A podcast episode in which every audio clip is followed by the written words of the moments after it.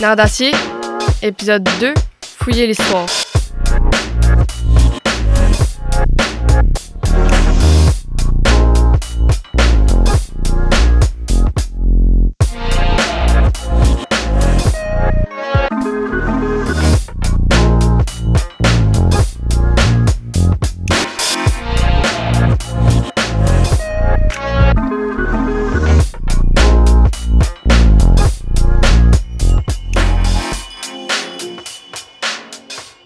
Fière résidente de Lévis, la comédienne, metteur en scène et co-autrice de l'œuvre Entretien avec Nonor, Andréane Bélan a exploré avec les jeunes la fiction historique et leur a fait découvrir les rudiments du radiothéâtre et de l'écriture scénique pour les oreilles. Écrire pour les oreilles, c'est donner à entendre. Voici un extrait du texte de Mylène qui s'est intéressée à l'histoire du pont de Québec.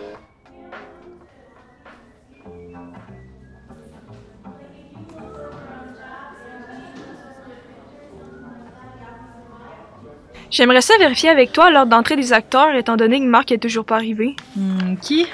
Voyons, Max. Hein? Celui qui incarne le personnage de Wilfrid Prou. Ah, tu parles de Marc. Oui. Je me suis fait frapper par la foudre aussi, je sais pas si je te l'avais dit. Hmm, c'est très bien, oui. Tu m'écoutes même pas! Hein? Quoi? Bon, là, écoute, on n'a plus de temps. Appelle Marc, moi je vais réciter mon texte pour la première scène. Anna, viens m'aider à réciter mon texte, s'il te plaît. Ok. Je puise principalement mon inspiration à travers les différents voyages que je fais. Aujourd'hui, je vais vous parler d'une histoire effroyable qui s'est passée le 29 août 1907 à 17h37 précisément. 76 ouvriers sont décédés sous les yeux de leur épouse suite à l'écroulement du pont de Québec. C'est lors de mon séjour de quatre mois à Québec qu'il s'est passé des choses assez particulières. Particulière? Oui, même très particulières. De nos jours, il est possible de voir des vestiges du pont. C'est lorsque je me suis approchée de l'acier rompu et tordu que j'ai aperçu quelqu'un assis sur le bord de l'eau. Ah oui? Et c'était qui? C'est là que l'histoire devient incroyable. Ce visage m'était assez particulier. Je ne l'avais jamais vu, mais j'avais l'impression de le connaître.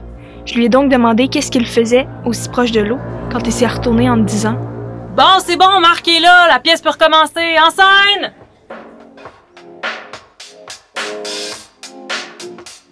Et maintenant, un court dialogue écrit par Nadia, qui met en scène la réaction de Rose, la meilleure amie de Marie-Joseph de Corriveau, dite la Corriveau, avec son mari au moment de la condamnation. Rose, écoute-moi maintenant. Non! Je te laisserai pas défendre ces, ces animaux juste parce que tu dois rester honorable. Y a pas juste moi qui dois garder l'apparence, toi aussi. Après tout, t'es la fille du maire et une professeure. Tu peux pas perdre ta face juste parce que cette cette meurtrière a reçu son sort. Cette meurtrière était ma meilleure amie. Elle a assassiné son mari. C'était de l'autodéfense. Elle a été forcée de se marier.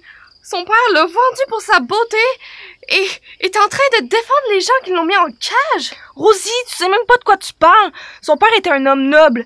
Il aurait jamais fait ça. Son père n'était que Paul qui pensait à l'argent. Lui tout comme son mari étaient tous sauf des hommes de respect. Je connaissais son mari. Et donc tu connaissais rien de l'histoire. Marie était maltraitée, violée et se faisait passer comme une poupée juste à cause de son apparence. Elle avait toutes, toutes les raisons de faire ce qu'elle a fait. Y a rien qu'on peut faire maintenant. Son sort s'est scellé du moment qu'elle a fait son meurtre. On, on pourrait au moins l'enterrer dans un cimetière au lieu d'une cage. Ça serait considéré comme une trahison. Tant pis, qu'ils me mettent en cage comme ils l'ont fait avec elle, ça sert plus à rien. Je te laisserai jamais te faire mettre en cage. C'est hors de question. Brillant, non, de créer du mystère à partir de ce qu'on connaît déjà et de faire voir une autre perspective à l'histoire? C'était le deuxième épisode de Nerf d'acier. Vous avez entendu les voix de Nadia Sabri-Turgeon, Mylène Lachance, Andréane Bélan et Noémie F. Savoie.